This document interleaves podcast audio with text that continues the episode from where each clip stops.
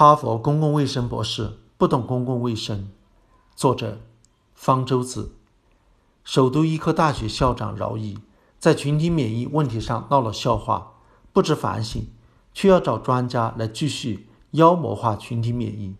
在其创办的网刊《知识分子》上发了一篇采访，标题很惊人：“哈佛公共卫生博士，没有疫苗，全球难以形成真正的群体免疫。”他们采访的这个哈佛公共卫生博士林毅，其实只是曾经在哈佛公共卫生学院读过书，早已和哈佛没有任何关系。现在的身份是每年大健康首席科学家。每年大健康是一家从事健康体检、中医养生等业务的公司。大概知识分子觉得这种公司的名声不佳，所以才要打着哈佛的招牌骗人。然而这么做是可笑的。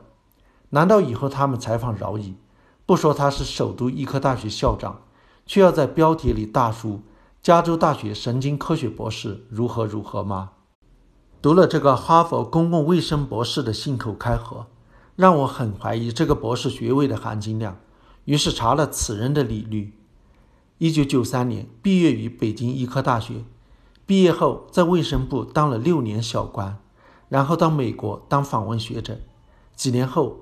转成学生身份，二零零九年获得哈佛公共卫生学院营养系的科学博士学位，研究的课题是体质指数与结肠癌的关系，属于营养学的流行病学调查。总之，不论是此人的教育背景，还是现在的职业，都与传染病学没有关系。其对传染病的看法，并不比饶毅更专业。顺便说一下。哈佛公共卫生学院营养系有一个访问学者丁亮，自新冠病毒疫情爆发以来，就在网上一直以哈佛专家身份发表耸人听闻的言论，以致该学院的著名流行病学家马克利普西奇不得不出来澄清，此人既不专业，也与哈佛无关，批评其利用新冠疫情无耻地推销自己。我不知林毅在哈佛有没有学过免疫学。如果学过的话，也没有学好，和饶毅一样，对免疫学基本概念稀里糊涂的，没搞明白群体免疫的确切含义。群体免疫的本来意思是，一旦人群中对某种病原体具有免疫力的人数达到一定比例，就建立了免疫屏障，该病原体没法传播，从而保护了易感人群不被或者不易被传染。然而林博士说这是骗人的，他说。但是，这个群体免疫是一个保护屏障。如果随着自然的活动，只要人群中有星星之火，还是比较容易被感染。所以说，群体免疫保护老年人基本上就是谎言。现在德国、意大利还有西班牙死的都是老年人居多，他们平均年龄基本上都是在七八十岁。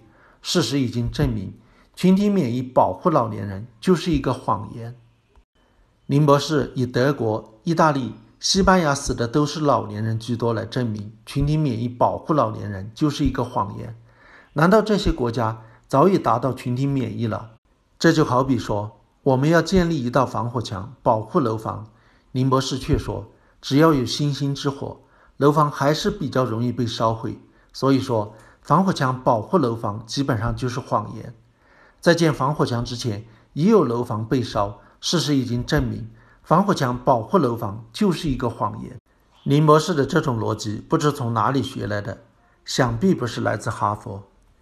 林博士还说，其实群体免疫现在都是一个全球性的概念，只有全球能够形成群体免疫，才能真正的实现群体免疫。因为你一个地方群体免疫，另外一个地方不群体免疫，当两股人口混合在一起，百分之六十六点七的临界点。又降低了。原来，在林博士的心目中，当今世界已经做到了各地人口混合在一起，所以只有某个国家形成群体免疫是没有意义的。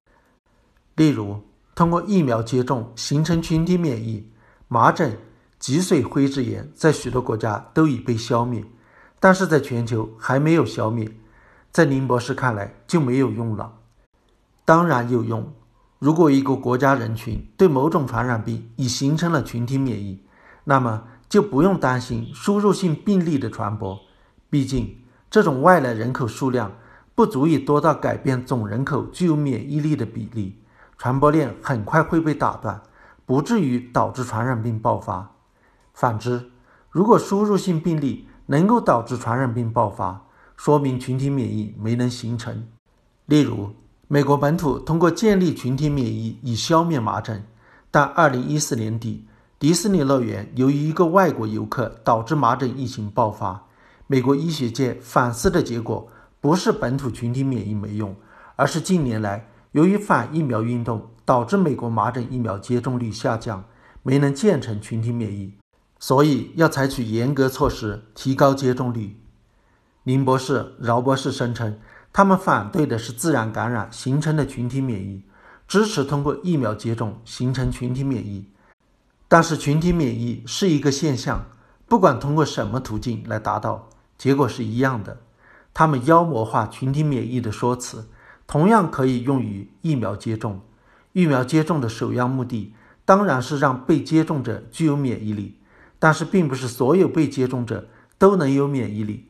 也不是所有的人都能接受疫苗接种，例如有的人还没有到接种疫苗的年龄，或者由于对疫苗成分过敏、患有免疫缺陷疾病的原因不能接种疫苗，甚至由于家长愚昧不让小孩接种疫苗，这些人都是传染病的易感人群。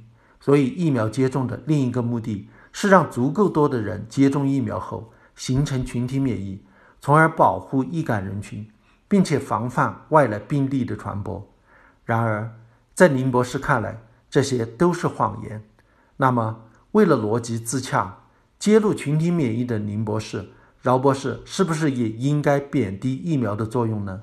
用哈佛医学院教授马丁·库尔多夫的话说：“这些对群体免疫不懂装懂、拼命反对的人，和否认气候变暖、反疫苗的人是一样的。”